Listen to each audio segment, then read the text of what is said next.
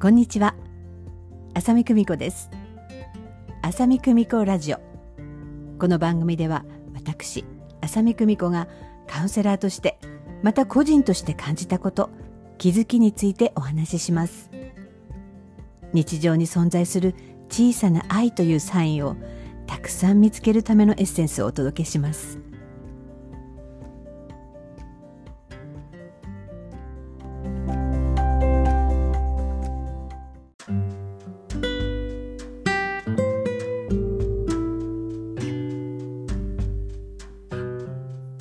改めまして浅見久美子です。いかがお過ごしでしょうか？今年はウルー年ということで2月29日までありますね。なんかこの4年に1回のウルー年ってやっぱりなんか宇宙の神秘だなって勝手に思ってしまいます。2月29日大切な大切な何かあなたにとっていい一日でありますようにと思いながら、えー、このラジオを収録しております。実は私 YouTube の配信も止まっておりまして1週間体調を崩しましてお休みをいただいておりました。今年お正月にですね1日だけですけどちょっと熱を出してしまって今年はもう本当に自分が躍起にならなくてもこうやってみんながやってくれるから私はお任せして本当に自分のやりたいことだけに集中しようなんていうふうにね新年誓ったはずなのに、まあ、そんなにね頑張ってる気がしないっていうところがね私の問題なんではないかなっていうふうに思っておりますが。まあね体調を崩す時は体調を崩しますよね。人間ですからね。まあ、ですけれども私あのこのラジオでも何度もお話ししたかと思いますけれどもねもともと体がそんなに丈夫ではないのでね。そういう意味ではいいところで自分に、まあ、サインを送ってくれてるんだなっていうことね体に感謝して自分がアップデートしていかなければいけないことこれは若い頃とはまた違うアップデートの種類になるわけですよね。えー、若い頃だとこうギアを入れ替えてこんな風に動いていこうみたいな、えー、そんなね本当に分かりやすくポジティブなあのギア変更っていう感じだと思うんですけどやはり私もね心は20代ですけれども 本当に肉体はねやはりこう長くね私のために、え、生きてくれていますのでまた今の私の年齢なりのね、生き方リズムの変更でしたりとか、自分がやることやらないことっていうことをもっともっとシビアにしていく。まあ本当にこれはねありがたいことなんですけどね、そんなことを思った。もう今年ね2月なのにもう2回目っていうことでもう今回結構ねちょっと大変でした。もしかしたらもうちょっと長くかかるかなっていうふうに思うぐらいちょっと本当に大変だったのですがおかげさまで、えー、6割ぐらい 体調が戻りまして仕事に復帰いたしました。あとは本当にね体の声を聞きながら、えー、体の体調に合わせてお食事をしてっていうような感じで本当にね、えー、内臓的にはめちゃめちゃリセットになったなっていうことをね感じています。もうまさにもう赤ちゃんに戻った感じですよね。離乳食な感じで。りんごのすりおろしから始まってなんてなんか懐かしいことをね思い出したりなどしていましたがそれも自分がね母から与えられてるっていう記憶はねさすがに私もないので自分が子供たちにっていうようなことをね思い出してるわけなんですがえどうしてもこうやってね私はこう何かしてあげるポジションっていうのにどうも固定化しすぎてしまっているなっていうのがね今回のね気づきでございます。私も、まあ、当然ながらもう本当に助けられてるんですよ。もう本当に助けられてるんですけれど自分の意識がねもっともっとバランスよく自分もできることをこうさせてもらいそして本当にね助けてもらうっていうことをねもっともっと今まで以上に自分に許していくっていうことをね本当に大事だなっていうこと。そして自分がやるべきことっていうかな。自分がやりたいことがありすぎるのでね、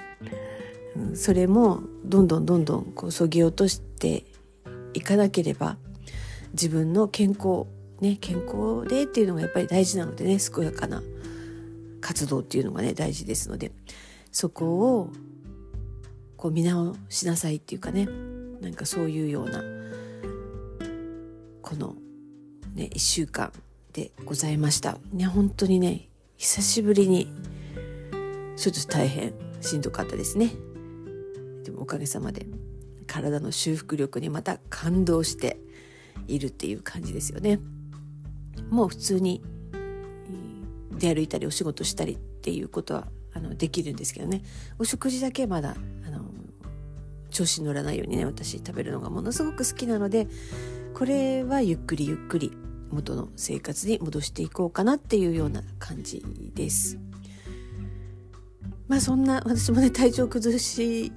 ているこうこの2024年なんですが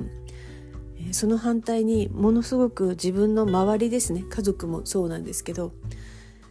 新しい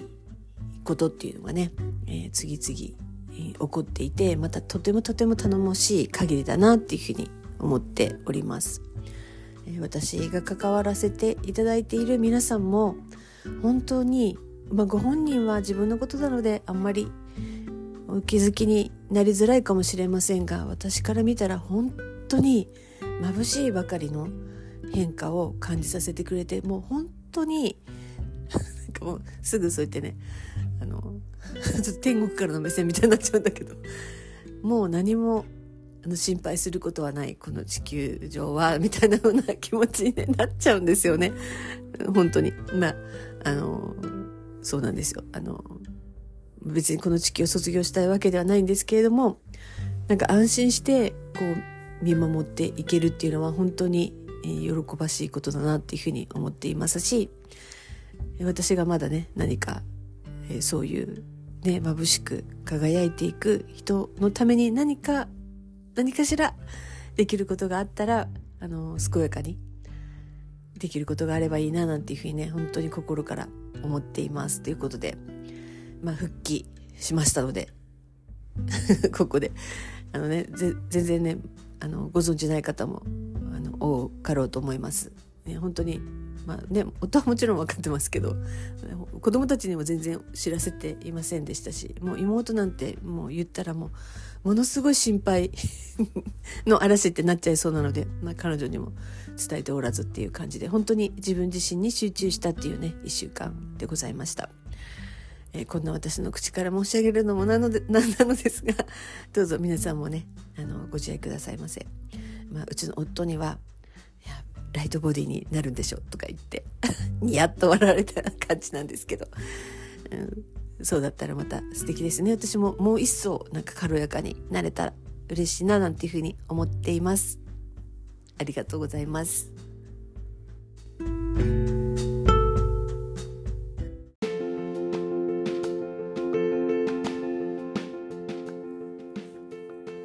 この1週間でですねもうやることがないですので もう本をねひたすら読んでいました起きてる時間はね。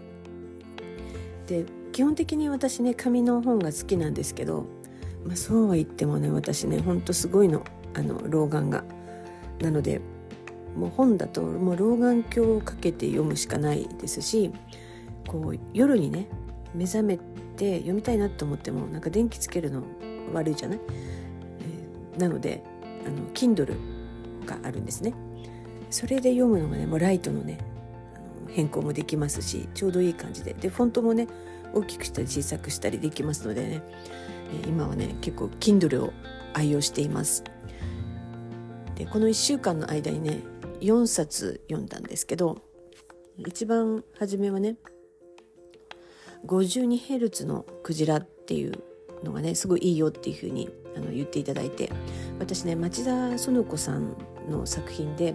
以前このラジオでもご紹介させていただきました「星を救う」っていう、ね、お話もう本当に独特の文体でもう本当に体感覚まで蘇らせられるようなものすごいこう文章力なんですね。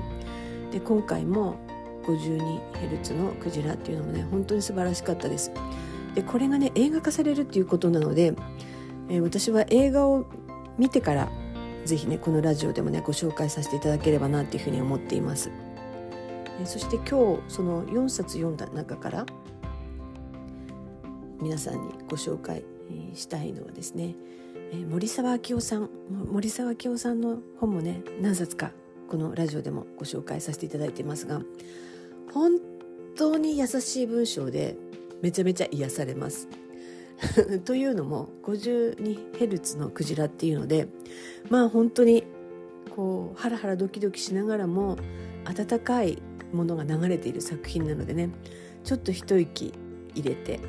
そしてあの性欲正しい欲って書いた性欲っていう作品ももう映画では公開していますがそろそろちょっと見たいなと思っててその前に原作をと思って、まあ、性欲を読んだんですけどもそれがまたねもうめちゃめちゃヘビーなテーマなんですよ。だけど私はその原作原作の中にはこう光がねたくさんあるっていう風に感じたんですけどにしてもすごいヘビーっていう感じだったので森沢清さんってなって 森沢清さんの作品を読もうきっと私の心ももうシンプルにシンプルに温めてくれるはずだと思って、えー、森沢清さんの「光の卵」という本をね今回はご紹介させていただきます。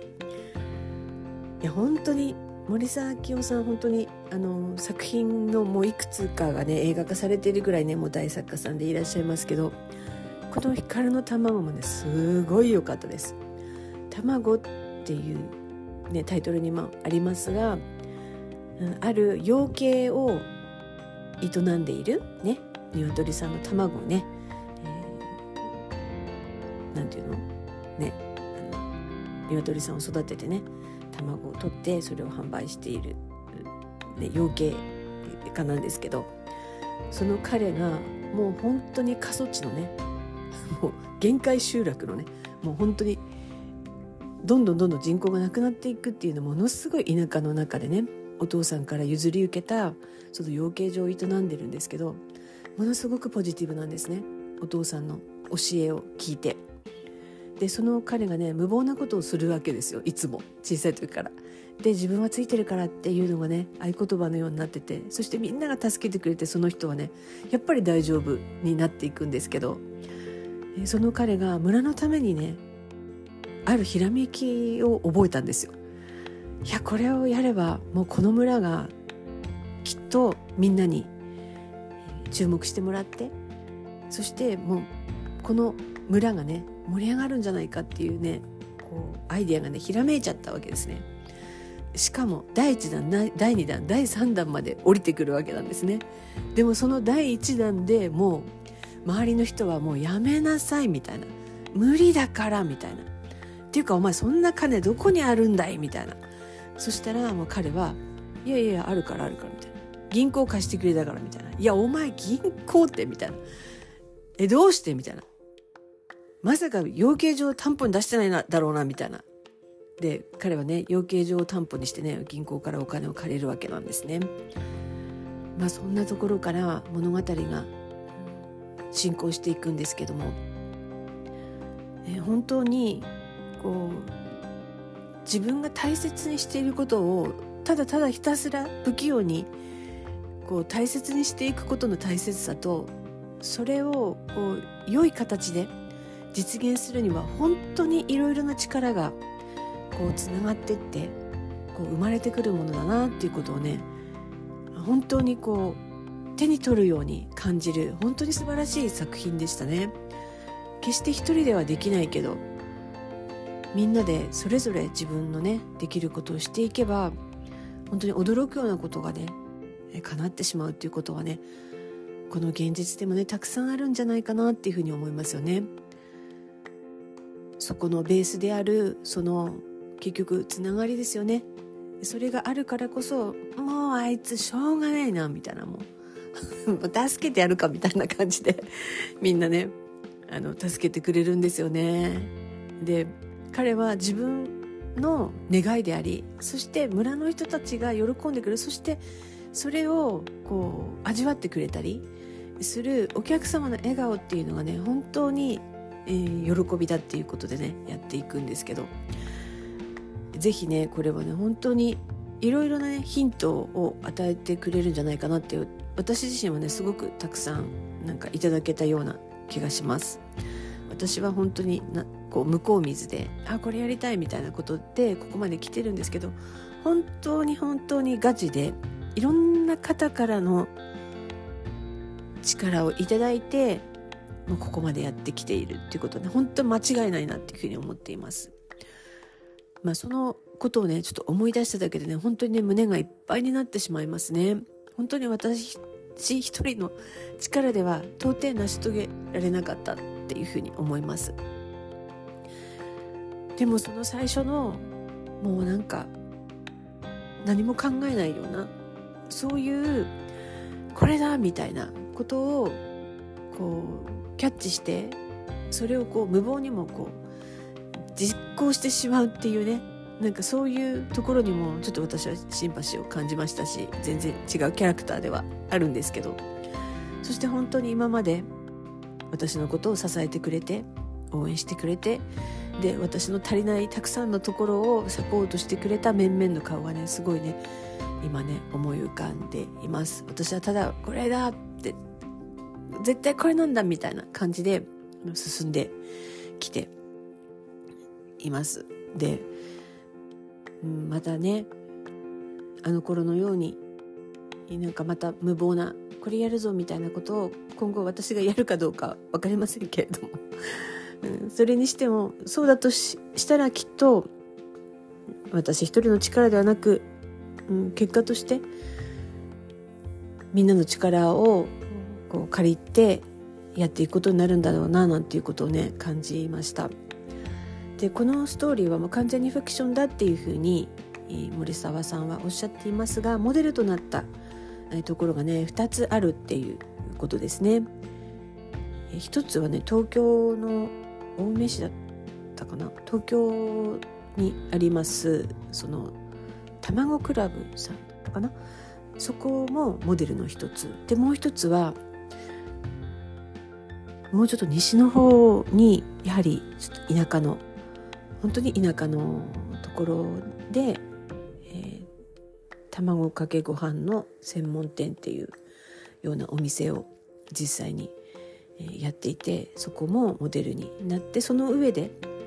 それをモチーフにして、まあ、完全なるフィクションですよっていうふうに言っていますけども本当にねあこういうことだよななんていうふうにね思って本当に心が温かくなりました。本当に良かったこの話 ということであの今回ご紹介いたしましたのは森沢明夫さん作「光の卵」でした。この「光の卵」っていうこのタイトルもねものすごく切ない。そしてとってもとても意味のあるタイトルですので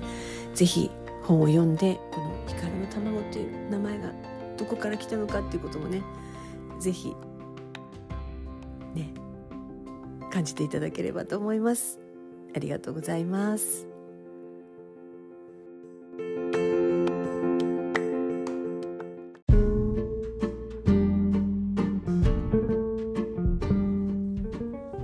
ありがとうございます。